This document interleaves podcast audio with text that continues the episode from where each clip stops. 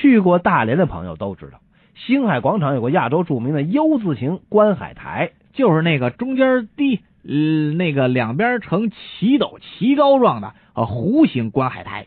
这天，俩外地学生在星海租了辆双人自行车，就是俩人骑的那一种。哎，到观海台，俩小子决定登上 U 型坡，于是两个人拼了半天的命，终于骑到了坡顶。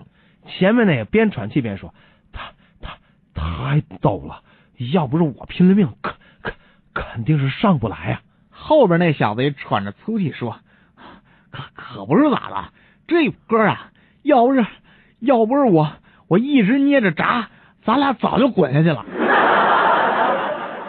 有个人在家里把结婚钻戒给弄丢了，他在妻子的帮助下到处翻找。这个时候天黑了，他就到门口接着去找。邻居问他：“哎，你找什么呢？你找我戒指？